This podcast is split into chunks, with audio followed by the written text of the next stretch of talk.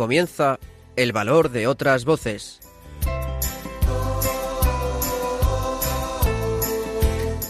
Con Carmen Massanet.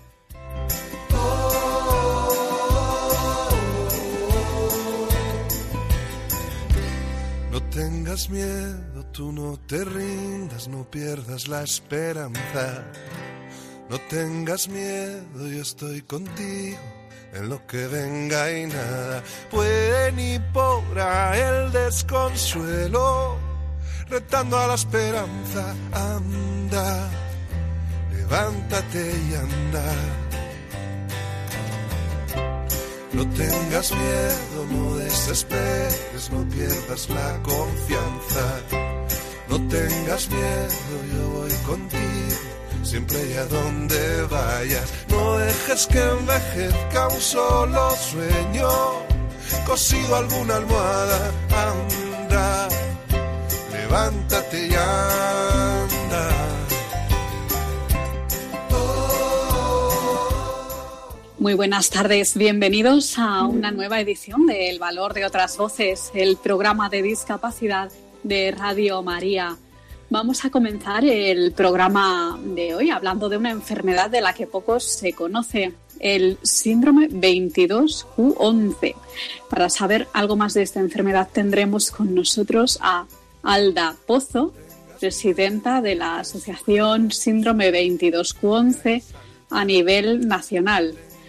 Volveremos a saludar a Ignacio Segura, el secretario de CECO de la Asociación de Ciegos Españoles Católicos, que nos contará de qué forma la asociación está prestando ayuda a personas ciegas y deficientes visuales eh, de países de África y de Latinoamérica debido a esta pandemia que estamos viviendo.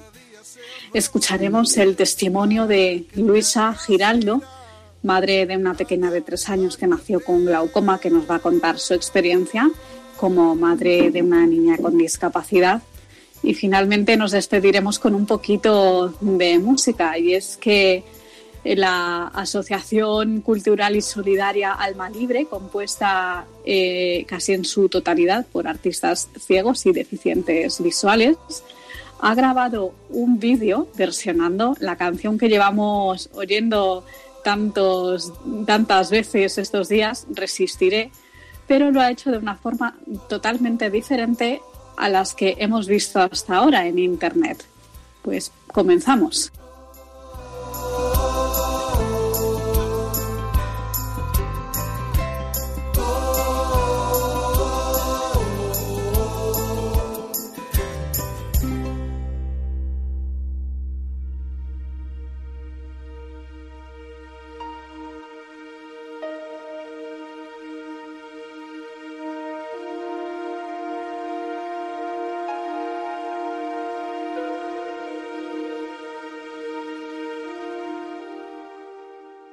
Pues como adelantábamos en la presentación, vamos a hablar de una enfermedad poco conocida como es el síndrome 22Q11. Y para saber más sobre esta enfermedad tenemos con nosotros a Alda Pozo, presidenta de la Asociación 22Q11, que nos va a comentar un poco en qué consiste esta enfermedad y cómo trabaja la asociación. Muy buenas tardes, Alda. Hola, buenas tardes, Carmen. Nos alegramos de tenerte con nosotros en el programa. En primer lugar, cuéntanos en qué consiste esta enfermedad de síndrome 22Q11 y, de dónde viene el nombre también. Pues os cuento, bueno, aparte de ser la presidenta, también soy mamá de una niña con, con 22Q. Mira, el, el tema del el nombre del 22Q, que suena un poco a nombre, como yo digo, de Guerra de las Galaxias, ¿no? Eh, viene un poco porque antiguamente tiene varios nombres. Síndrome de Di George, que es lo que un poquito más se puede conocer, eh, síndrome eh, velocardiofacial, y resulta que es que eran determinados especialistas, ¿no? Que cada uno estaba poniendo el nombre suyo hasta que se dieron cuenta los especialistas a nivel internacional que todos estaban hablando de la misma alteración genética, y era que en el, 22, en el cromosoma 22, en la región 11.2, estaba ocurriendo algo. Entonces, bueno, a nivel internacional la tendencia es a llamarlo síndrome 22Q11. ¿Y en qué afecta esta enfermedad a los que la padecen? Pues a ver, el, abanico de sintomatología puede llegar a ser muy amplio. Esto es lo que dificulta un poquito el, diagnóstico ¿no? en, esta, en este síndrome. Pero hay cierta sintomatología que es bastante común y bastante frecuente en, bueno, pues en los recién nacidos que nacen con, con el 22Q, tanto de lesión como de duplicación, que es problemas de cardiopatía entre un 50 y un 75%, o sea que es muy alto. Problemas en el paladar, pudiendo haber fisura, o sea, un abierto de paladar o no. Problemas de hipocalcemia en la sangre, nacen con cierta hipotonía, con poquito tono en, los músculos, con lo que va a dificultar la marcha. En los primeros años de, vida eh, suelen tener muchas infecciones de repetición, hay un retraso psicomotor por esa hipotonía, hay un retraso en el habla, suelen tener problemas de aprendizaje y también problemas a nivel conductual. Claro, entonces hay mm, mayores o menores grados, ¿no? Mm, en que les puede afectar. Claro, todo depende un poco de la sintomatología que presenten. Habrá chicos con el mismo patrón genético, que es un poquito lo que quieren eh, investigar, ¿no? Como dos pacientes con el mismo patrón genético, unos, por ejemplo, tienen cardiopatía y otros no la tienen.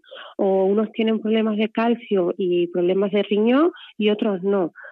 Sí es cierto que hay, pues eso, hay, sintomatología como los problemas de aprendizaje, los problemas de habilidades sociales, algunos problemas de salud mental que, bueno, que son bastante comunes en, nuestros chicos.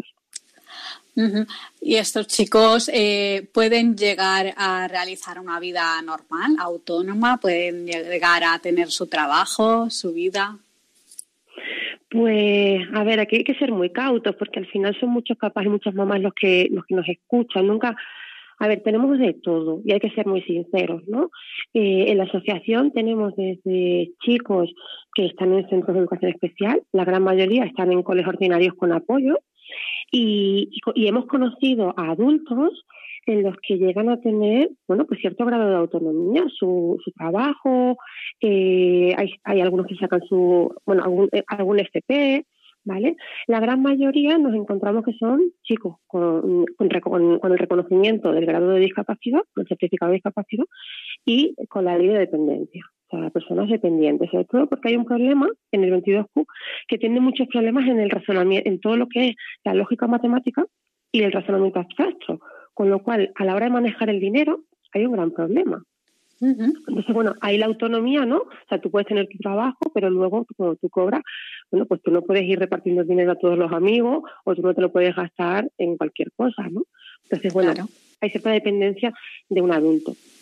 Y bueno, cuéntanos cómo nace vuestra asociación. Pues es muy bonito, me encanta contarlo porque surge, es curioso, pero surge a raíz de, un médico, de un profesional sanitario, que muchas veces no decimos, está deshumanizada la sanidad. Bueno, pues nosotros tuvimos la gran suerte de que el doctor Sisto García Miñar, el genetista del Hospital Infantil La Paz y socio de honor de nuestra entidad, eh, empezó a diagnosticar casos y entonces eh, reunió a, un número de familias. Creo que en esa reunión estuvieron unas seis familias. Y les dijo, a ver, hay una parte que la sanidad no nos está cubriendo como familia. Así que os animo a llevar a cabo la asociación. Y fue así como empezó, con él un poco de, bueno, de cabeza de operaciones, ¿no? Tirando un poquito hasta que, bueno, poquito a poco eh, lo tenemos un poco ahí como referente y como, bueno, a la hora de hacer una consulta, eh, bueno, eh, cuando hay unas jornadas, el primero que está, se ofrece, ¿no? Para, para apoyarnos. Pues sí, muy pues bien, muy bonito el nacimiento de la asociación. Sí, eh, bueno, ¿con qué programas contáis para apoyar a vuestros usuarios y sobre todo a las familias, ¿no? que son importantes las familias en estos casos? Sí, es lo primordial. O sea, la asociación surge por eso, ¿no? Para somos una, una, asociación muy pequeñita, pero a pesar de ser muy pequeñita, no dejamos de trabajar día a día y bueno, pues hemos conseguido el reconocimiento de ser de utilidad pública. Tenemos un servicio de información y orientación, un trabajador social que creemos que es básico para poder hacer una acogida a las familias de forma profesional, porque hasta entonces la habíamos estado haciendo otra mamá y yo, que, vale, no dejamos de ser mamás con la experiencia y aunque a nivel profesional podamos hacerlo, pero yo en ese momento soy mamá, ¿no? Entonces, bueno, el CIO es algo eh, fundamental que, hemos conseguido, que queremos seguir manteniéndolo. y esperamos a corto plazo poder incluir en este equipo a un psicólogo, porque es fundamental, es súper necesario. Desde el momento que te dan el diagnóstico, bueno, conforme en todo, en todo, en todo el ciclo vital de, de la persona afectada, porque al final la familia gira en torno a ese 22Q y condiciona mucho también la vida eh, familiar. Y no podemos olvidar que hay pareja, no podemos olvidar que hay otros hermanos. Entonces, bueno, queremos que ese profesional, esperemos poder conseguir fondos y en un futuro muy, muy mm, cercano sí. tenerlo. Tenéis un taller de padres, ¿no? Me comentabas también. Pues en el 2016 fue la primera escuela de padres que llevamos a cabo. Eh, se llevó durante dos años y en el tercer año, o sea, hace dos añitos, hemos, llevado, hemos dado como un pasito más. es un taller solo para padres o madres con hijos o hijas con 22Q y está mediado por el doctor David Fraguas, que es un psiquiatra igual, con mucha experiencia en el, en el 22Q y, es un lujo que padres con muchas dudas y con mucha incertidumbre y mucho, mucho en la mochila, ¿no? mucho a nivel emocional, poder tener un profesional al que le podamos preguntar y, y compartir entre, entre papás, ¿no? Bueno, pues nuestro día a día, que no, que no es fácil. Claro. También tenéis un programa de respiro familiar organizado por voluntarios. Cuéntanos un poco más en qué consiste este programa. Pues ese programa surge un poco, bueno, de, ver a los padres cuando te reúnes en un café, porque tenemos un café mensual, un domingo por la tarde, nos reunimos bueno, las familias, ¿no? En el que mientras que los papás hablamos, eh, por otro lado están los chicos jugando con monitores. Entonces, en ese café, pues cuando se habla de que cansada estoy, pero no tengo tiempo para nada. Entonces, a raíz de ahí surgió que un sábado al mes por la mañana, pues los chicos durante cuatro horas están con nosotros, con monitores, jugando, haciendo actividades, mientras que los papás se pueden tomar ese tiempo para lo que quieran, para descansar, para hacer la compra, para tomarte un café con tu pareja, para lo que te apetezca. Que creo que es fundamental, ¿no? También cuidarnos a nosotros mismos, el cuidar al cuidador. Lo que se dice, lo que se viene diciendo, cuidar al cuidador, efectivamente. Y cualquiera que nos esté escuchando podría ser voluntario en vuestra asociación. ¿Le pedís algún requisito en concreto? Sí, o sea, nosotros estamos abiertos y encantados de, colaboración, por supuesto. En nuestra página web, eh, bueno, eh, tres arrobas 22q.es, hay un apartado que pone colabora. En ese apartado bueno, es rellenar un formulario. Está el hazte socio, hazte voluntario, eh, donaciones, ¿vale? Cada uno puede colaborar pues desde donde le salga, desde donde pueda, desde donde le apetezca. Yo creo que siempre es bienvenido, ¿no? Porque yo digo que poco a poco es mucho.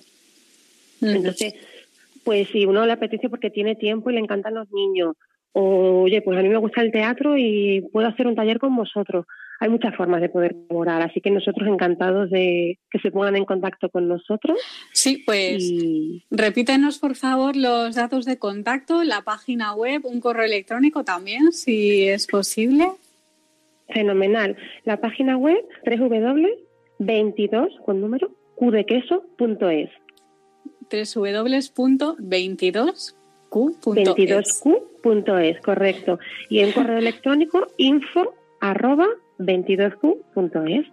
Genial, pues Alda Pozo, presidenta de la Asociación Síndrome 22Q11, muchísimas gracias de verdad por estar con nosotros en el programa y bueno, ayudarnos pues a conocer un poquito vuestro trabajo y lo que venís haciendo. Pues muchísimas gracias a vosotros, Carmen, por esa oportunidad, porque al final el objetivo es poder visibilizar esta alteración genética tan tan frecuente y que si algún papá o mamá nos está escuchando, bueno, pues que o algún profesional y se quiere poner en contacto, aquí estamos para, sobre todo uno de nuestros lemas es ninguna familia sola. Muy bien, pues gracias. un abrazo, Alda. Hasta pronto. Hasta pronto, gracias.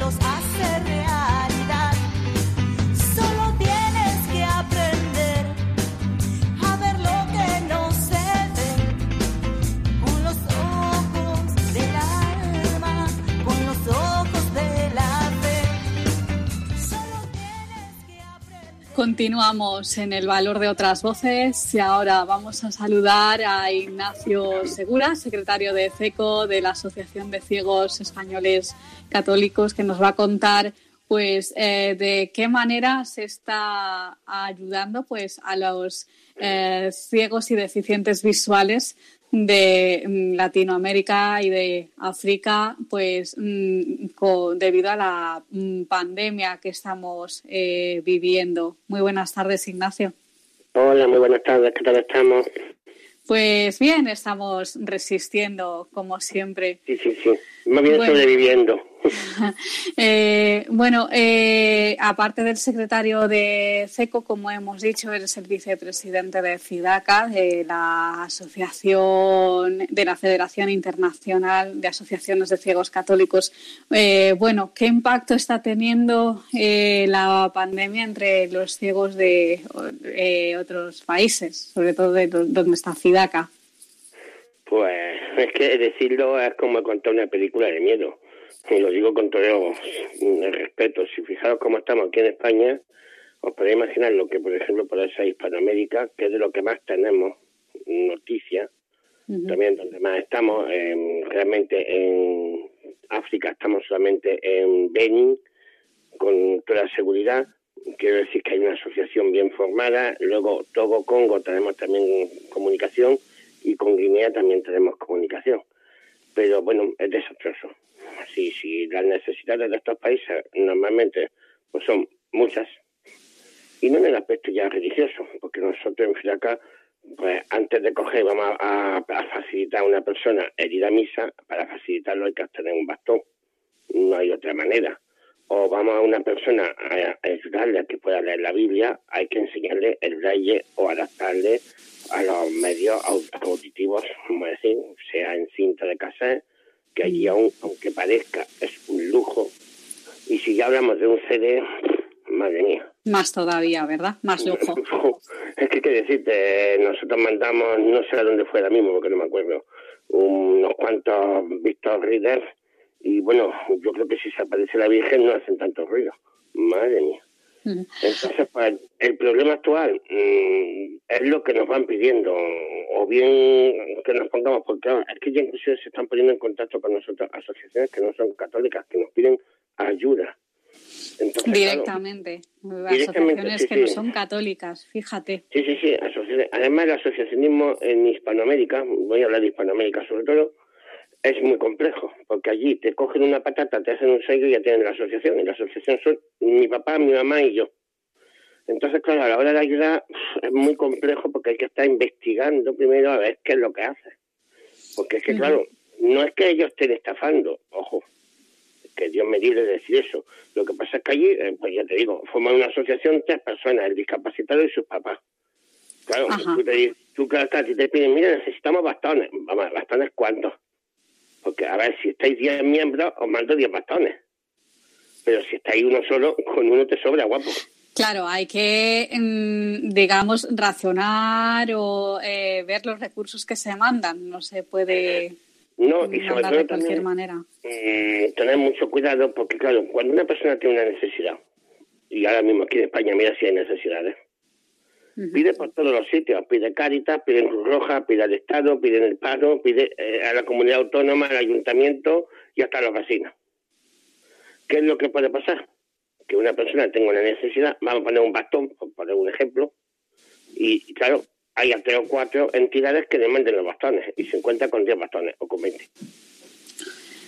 Claro, mm, es muy complejo. Entonces, nosotros estamos trabajando ahora mismo tanto con la Unión Mundial de Ciegos como con la FOAL en aquellos lugares en los que, bueno, lo tenemos con toda la seguridad, pues como por ejemplo Perú, Perú lo tenemos muy bien controlado, Colombia también tenemos allí mm, un centro de niños ciegos que hemos estado mandando ayuda, aunque no podemos decir otra cosa. Eh, ayuda, y cuando digo ayuda, no es un material específicamente para ciegos, estamos hablando de un Dorati que allí un Dorati es un elemento de lujo. Estamos hablando ya de material de primerísima necesidad, lo que os está In extremis. In extremis. Es decir, ahora mismo mm, más bien por lo que se puede cubrir, que tampoco es que podamos cubrir mucho porque no tenemos unos recursos, o lo que ya vamos derivando a la FOAL sobre todo. La, FOAL, recordemos, perdona, es la Fundación 11 para América Latina.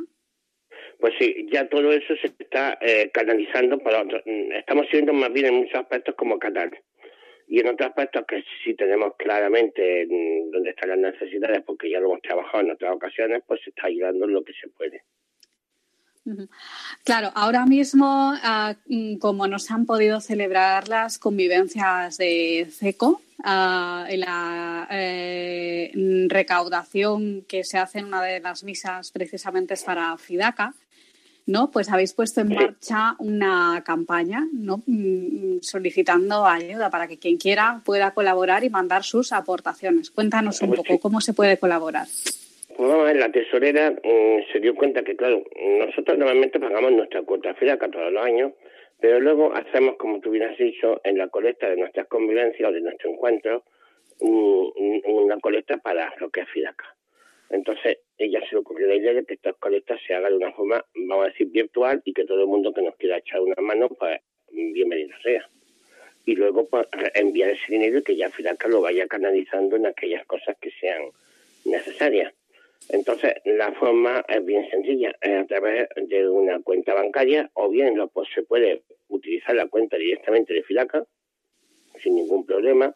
Eh, solamente poner cuando se mande la transferencia eh, donación de fulanico de tal por seco.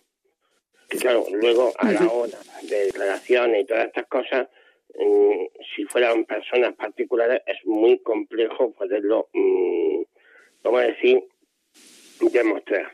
Seco es una institución a nivel eh, nacional, pero claro, mm, Ignacio Segura o Carmen no somos instituciones, ya es más jaleo porque tienes que llamar a la gente, pedir los DNI y hacer una cosa internacional, pues es complejo. Pues vale. Se pone eso, o bien se manda a la cuenta de SECO, la cuenta que tenemos a nivel nacional, y se pone aportación a FIDACA. FIDACA, vamos a recordar que es la Federación Internacional de Asociaciones de Ciegos Católicos.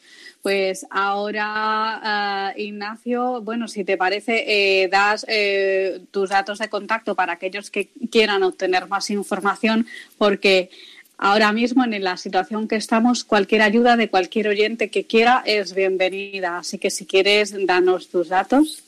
Pues sí, mira, mi teléfono móvil es 627 38 13 96. Lo repito, 627 38 13 96. Ahí también lo podéis utilizar como WhatsApp. Y el correo electrónico os voy a dar el de seco, que es secretaria arroba seco.org org.es. Entonces, quien quiera hacer esto, mm, que me pida, mira, no tiene que decirme, mira, mm, es para la campaña esto, dame la información. Se le manda la carta que se ha mandado a todo el mundo y ahí van los datos de las dos cuentas y ya cada cual pues que decida libremente a dónde lo quiera mandar y lo que quiera mandar. Bienvenido, como tú has dicho, es todo. Porque vamos, mm, fijaros la situación que tenemos en España con un sistema sanitario bueno, amplio, pues imaginaros lo demás y ya pues, estáis viendo una película de terror de primera categoría. Sí, ahora mismo las personas ciegas de Latinoamérica nos necesitan más que nunca. Pues Ignacio Segura, secretario de CECO de la Asociación de Ciegos Españoles Católicos, ha sido un placer de verdad tenerte con nosotros en el programa, como pues siempre. Muchísimas gracias y solamente esperemos que nuestros oyentes pues se encuentren bien en sus casas, que no le tienen que estar. Claro que sí. Pues un abrazo, Ignacio. Hasta pronto. Hasta luego.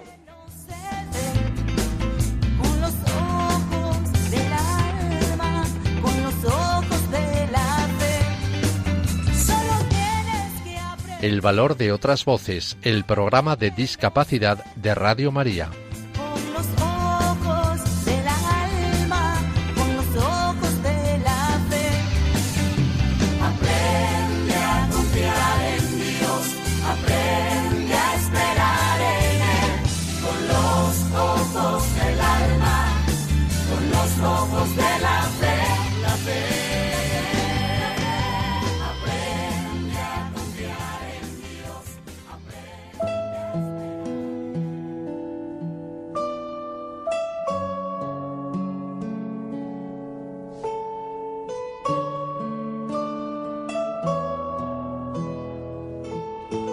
Testimonio.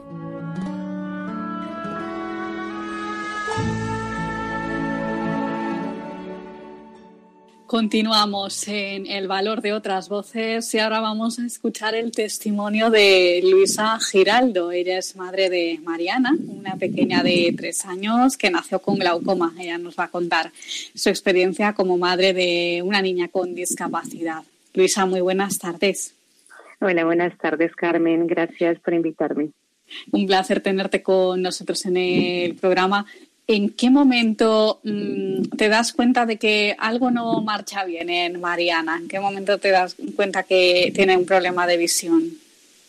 Bueno, lo de Mariana fue algo muy, muy, muy prematuro, es decir, eh, nada más nacer, la neonatóloga eh, percibió que algo no era normal en la niña y nos, nos redireccionaron al hospital de referencia aquí en Mallorca y y fue un diagnóstico muy precoz. O sea, la niña tenía tres días de nacida y ya lo detectaron, que tenía glaucoma congénito bilateral. Fue rápido. ¿Y cuál es tu primera reacción? ¿Qué es lo que se te pasa por la cabeza cuando te hacen este diagnóstico? Bueno, fue muy muy impactante, eh, aparte porque estaba muy hormonada, estaba en fase de, de, nada, del parto, eh, fue muy impactante porque desconocíamos mi marido y yo esta enfermedad, entonces nos pilló por sorpresa y, y bueno, realmente eh, no solamente la conmoción ¿no? del momento del nacimiento, de que la niña venía así, sino que era algo nuevo, no sabíamos la gravedad del tema y, y no éramos conscientes ¿no? de todo lo que, de lo que venía. Pero, pero bueno, yo creo que la unión familiar entre mi marido y yo y, la fe nos ayudó muchísimo en ese momento puntual, ¿no? Porque fue como un soporte en medio de una tormenta de segundos, porque fue todo muy rápido. Pero, pero sí, yo creo que aún así nunca estamos preparados para algo que desconocemos y que no nos da un poco de temor el tema de la visión, de un futuro y todo esto que llega así de sopetón. Pero, pero bueno, fue así, realmente algo muy sorpresivo. ¿Quién dirías que lo llevó peor? Eh, ¿Al principio tú, tu marido?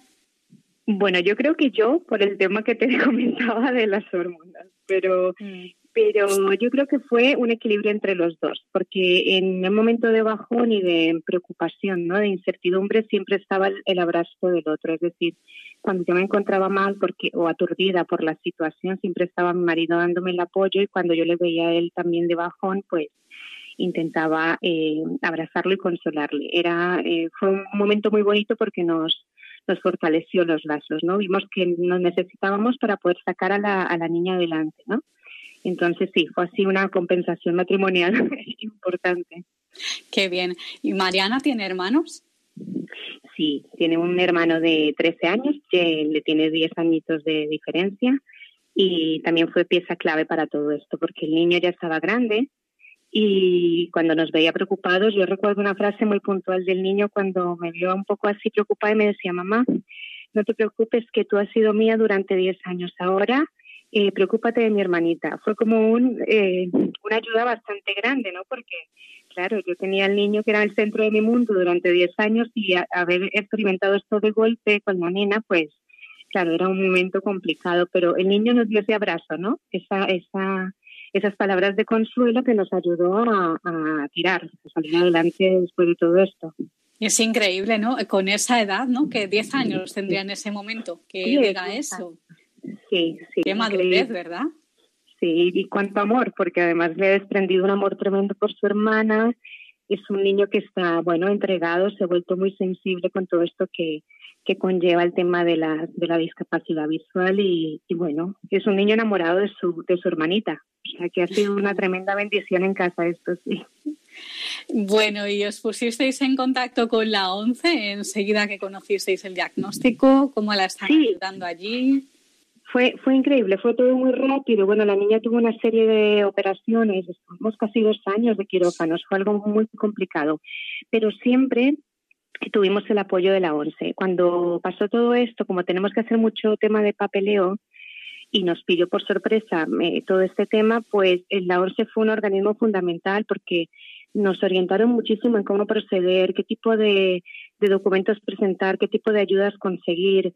Ah, aparte de eso, ¿no? Eh, nos arroparon muchísimo con, con, el tema de la orientación a nivel estimulación de la niña, un futuro eh, que veíamos bastante eh, sombrío porque no, no sabíamos cómo, cómo teníamos que hacer y el qué para, para ayudar a la pequeña, pues al final ellos nos abrían las puertas, ¿no? Nos mostraban que no, que, que había muchas posibilidades, que, que, era una niña que podía salir adelante. Entonces todo aquello que nos parecía muy, muy turbio, pues se fue como calmando. Fueron eh, encantadores con nosotros. Fue realmente yo creo que lo que nos ayudó a, a, buscar el qué y el cómo, por dónde ir caminando, ¿no? Porque cuando te pillas con una situación así, pues a veces no sabes cómo, por dónde caminar o qué se te puede quedar importante en el camino y bueno, las personas que están en este mundo eh, con esa experiencia y saben el cómo, pues claro, te dan un poco de seguridad y bueno, vas dando pasos un poquito más firmes y con más esperanza, ¿no? Te sientes arropada. Y a mí mm. creo que fue algo que me sirvió muchísimo. Qué bien. Y ahora ella eh, va a un cole normal. Eh, mm, ¿Cómo es su día a día? en condiciones así normales? Bueno, Mariana es una nena que va al cole, bueno, va a la escoleta, a la guardería, la escoleta. eh, bien, es una nena que no tiene nada, me refiero que no tiene un, no, un sitio específico o especial para tema de discapacidad visual. La niña eh, ve solamente por un ojito un 50%, no sabemos el cómo, ni, ni, ni, ni cómo, ni, ni qué cantidad, ni nada, porque está muy chiquitita y todavía no nos lo puede explicar pero, pero bueno, se desenvuelve súper bien. Los de la ONCE una vez a la semana mm, hacen el contacto con ella y la estimulan. En la escoleta están muy volcados en el desarrollo de la niña, pero va al mismo nivel, me refiero, de desarrollo de los otros. Lo que sí tiene es una AT que ha sido una pieza fundamental para, para la niña porque le va guiando, le va mostrando los puntos previos para cualquier cosa. Le muestra el mundo, y se lo va acercando ¿no? a ella para que ella pierda los miedos, para que gane seguridad y luego esté un poco más al nivel de sus compañeritos. Entonces, mm, la escoleta ha sido eh, muy a la par con nosotros, pero por esto que te comento, la ayuda de la T y el personal ¿no? que ha estado allí volcado ayudándole a la nena en toda la adaptación y, y mostrándole las cosas, trayéndoselas a ella, pero ha sido maravillosa la, la evolución de la niña. O sea, en un año para acá es otra. Una nena que no podían tocar, que estaba siempre asustada por tanto quirófano y tanto todo. Pues claro, ahora es una nena que la ves y es una maravilla, porque no, no, se te pasa por la cabeza que tenga esa discapacidad, ¿no? Es como súper eh, desarrollan ese poquito que viene y al final eh, es, parece un tremendo milagro diario, ¿no? Verla así desarrollar sus, sus otros sentidos. Es todo al final luego muy bonito. nos enseña mucho la niña cada día a todos. ¿Cómo te ha ayudado tu fe en una situación como esta? Uy, Carmen, muchísimo.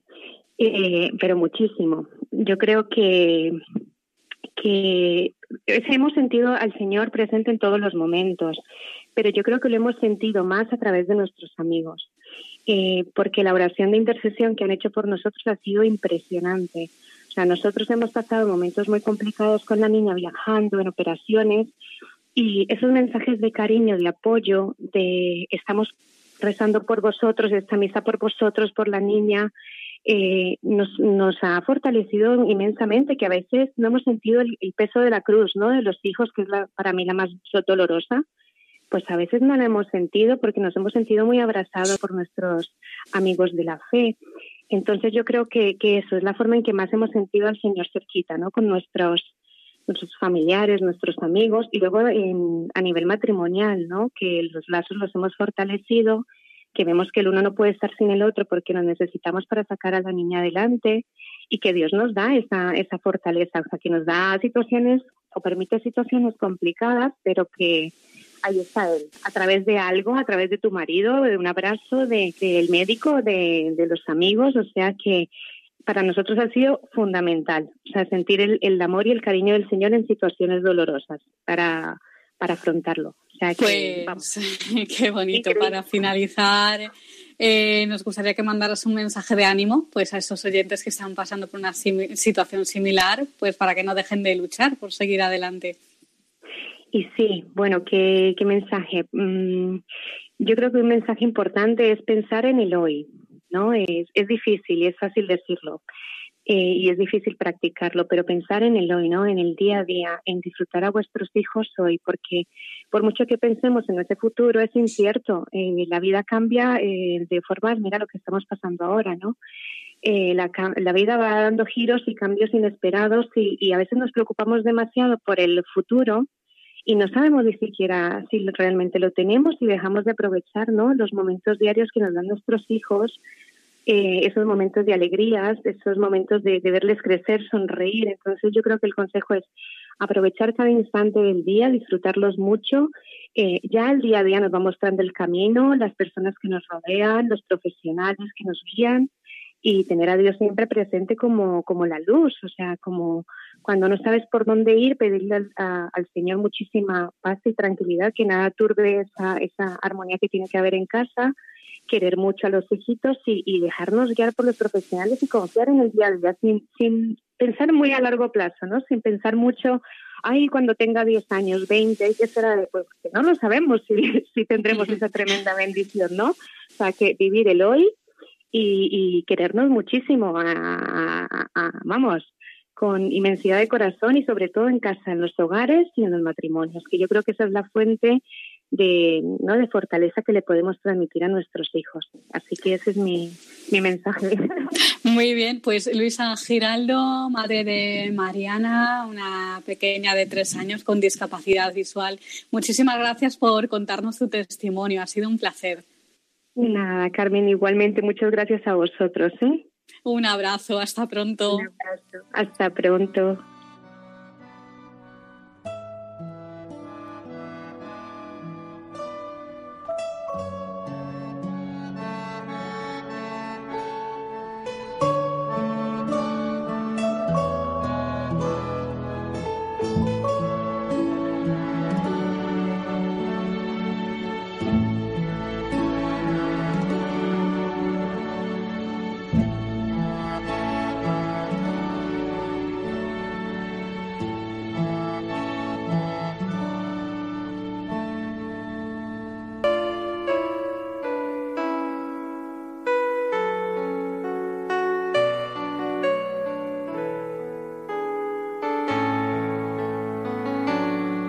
Luz en la oscuridad, personas que hacen un mundo mejor.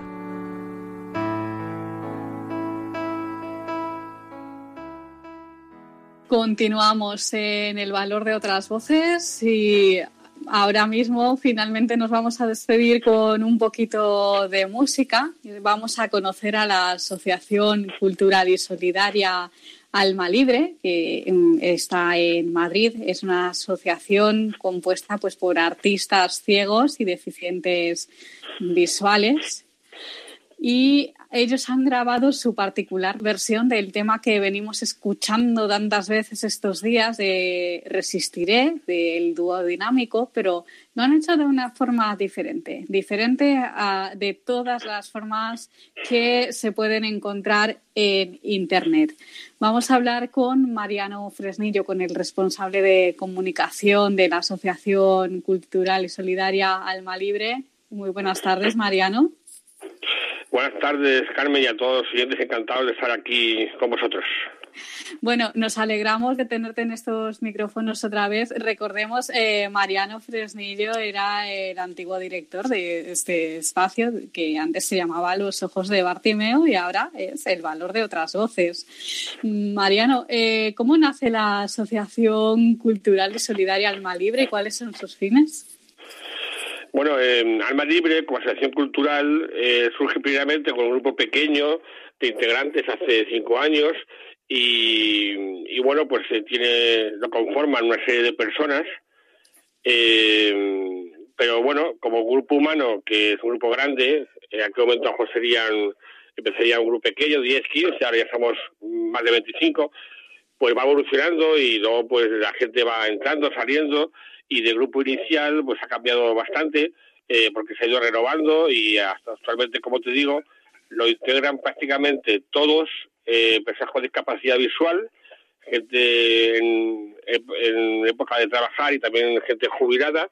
Y bueno, pues conforman este colectivo que justamente la única pretensión es una vez a la semana ensayar para aprender canciones populares, canciones de, bueno, conocidas por el público, para hacer galas benéficas en favor de colectivos en exclusión, ONGs y gente desfavorecida, con lo que toda la labor es altruista, solidaria y benéfica. Pues vamos ahora a hablar de ese vídeo que habéis grabado. Decíamos que es algo diferente a todo lo que se haya podido ver en Internet. ¿Por qué? ¿Por qué es diferente? Pues mira, además justamente va en relación con tu programa, es el valor de otras voces, otras voces porque justamente eh, hay muchas versiones de Resistiré y nosotros decimos que la nuestra es diferente per se. Eh, claro, porque realizada por gente en una mayoría, casi el 100%, con discapacidad visual, requiere un montón de complejidades.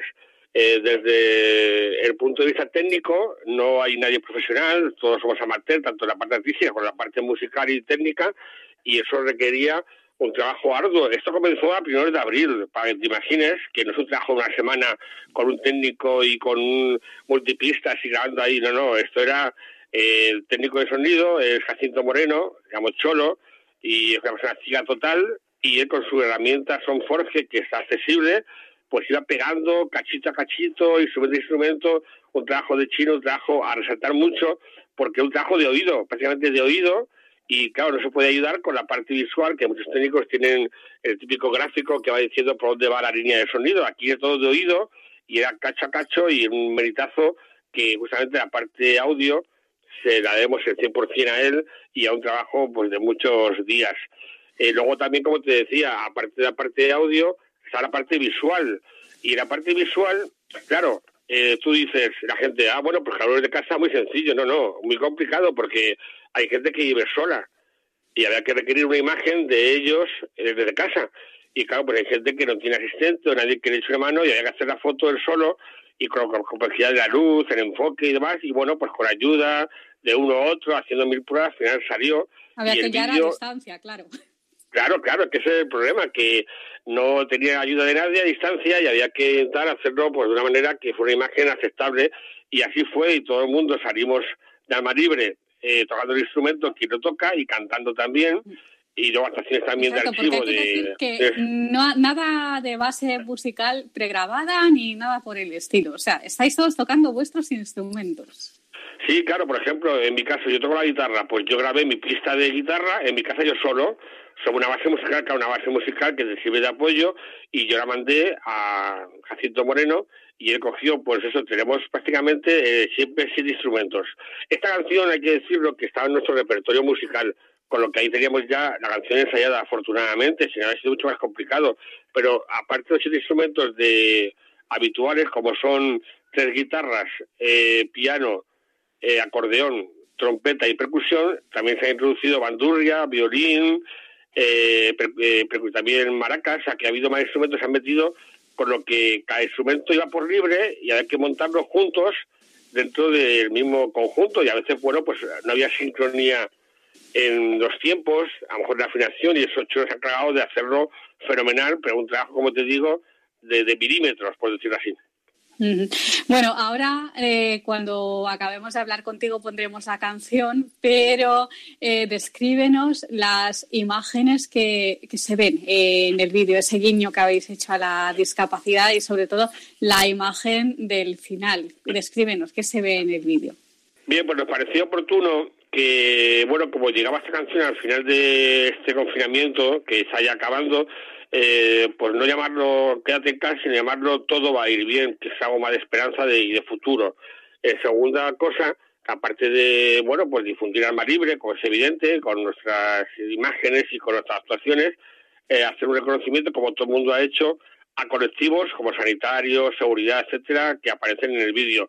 Pero la parte principal, y que creo que hemos acertado, porque era necesario, ya que creo que el colectivo de la discapacidad no ha sido muy visibilizado en esta pandemia y nosotros queríamos hacer ese guiño y al principio de la canción, cuando está la primera estrofa, aparecen una serie de imágenes de gente que se ha cedido su imagen para aparecer eh, con toda la discapacidad. Ya se aparecen perros guía con gente ciega, eh, dos personas sordas eh, con lengua de signos poniendo quédate en casa.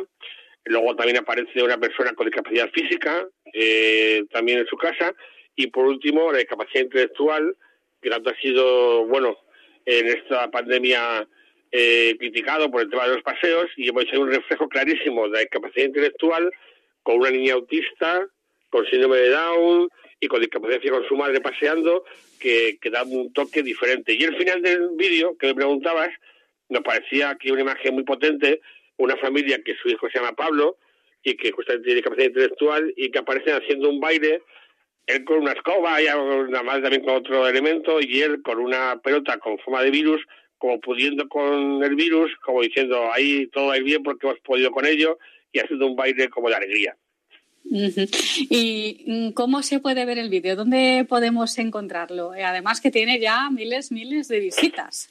Bueno, sorprendidos porque a las 24 horas tenemos más de mil visualizaciones y ahora ya rondamos más de las 2000 y bueno, pues prácticamente entrando en el canal de YouTube de Arma Libre, ahí está el vídeo para linkar ahí y también nuestra página de Facebook también tenemos el link, con lo que en muchos lugares aparece para pinchar y agradecemos, bueno, eh, que, nos, que nos den me gusta, que lo reenvíen sobre todo para eso, para reflejar que hay un colectivo de gente con discapacidad que en esta pandemia lo tiene más difícil, lo hemos también conseguido superar con responsabilidad y con sacrificio, pero que como digo, hay que reconocer ese esfuerzo de familias que justamente con personas con discapacidad intelectual que era más complicada han aguantado como unos campeones.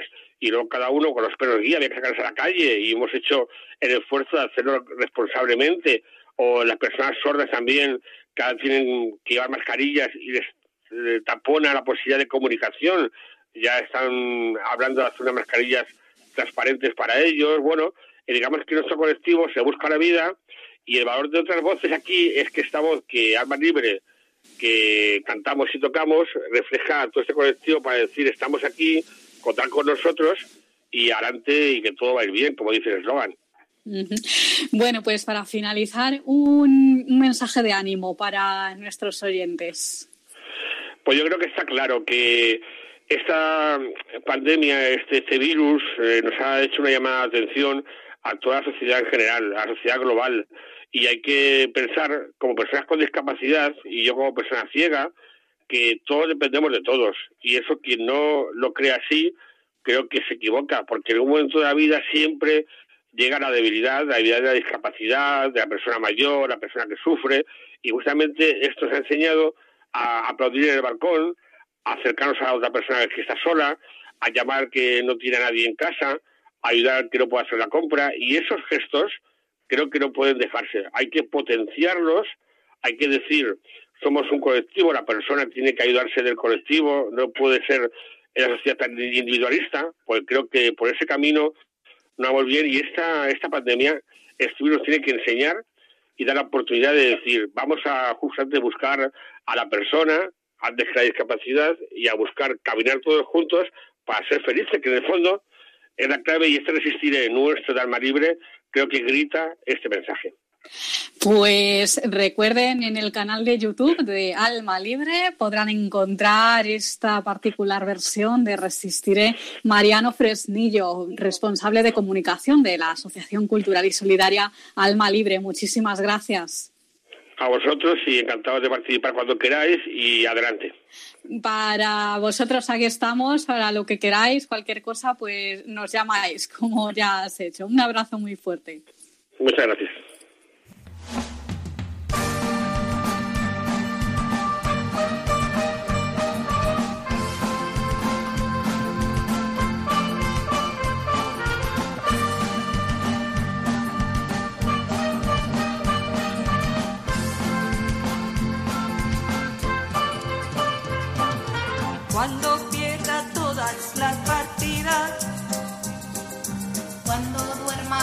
La soledad, cuando se me cierren las salidas y la noche no me deje pan. Cuando sienta miedo del silencio, cuando cueste mantenerse en pie. Cuando se revelen los recuerdos y me pongan contra la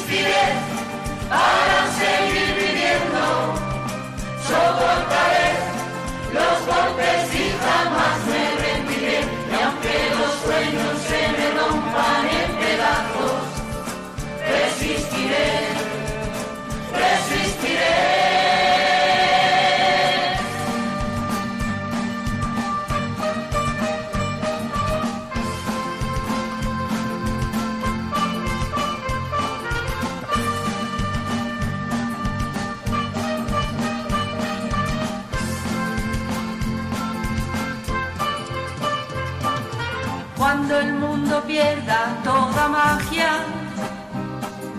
cuando mi enemigo sea yo, cuando me apuñale la nostalgia. Y no reconozca ni mi voz, cuando me amenace la locura, cuando en mi moneda salga tú cuando el diablo pase la factura, o si alguna vez me faltas tú, resistiré, erguido frente a todo,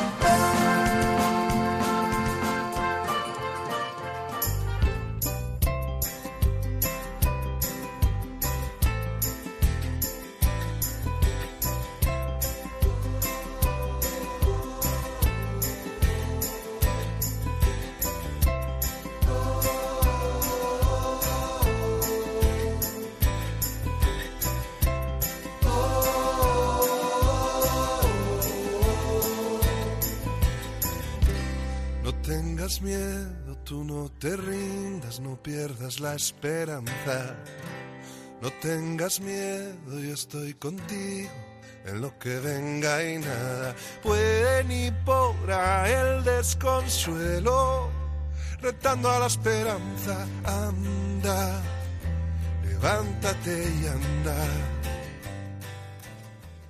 Pues hasta aquí llega esta edición del Valor de otras voces. Les recordamos nuestras formas de contacto. Por un lado tenemos nuestro correo electrónico que es el valor de otras voces radiomaria.es, el valor de otras voces radiomaria.es. Y por otro lado, el teléfono de nuestro contestador, el número es 910053305. 910053305. Pues como siempre ha sido un placer estar con ustedes en este programa. Un abrazo muy fuerte. Nos escuchamos en 15 días. Muchísimas gracias por estar ahí. No tengas miedo, yo te sujeto, solo confía y salta. Tengas miedo, voy a cuidar, te alzaré cuando caigas. Siempre... Han escuchado El valor de otras voces. Un programa presentado por Carmen Massanet. Levántate y anda. Tú eres mi sueño y mi causa, no pienses que voy a dejarte caer. Voy a despertarte y estaré a tu lado para que cada día sea un nuevo renacer y para que tengas vida. Anda, levántate.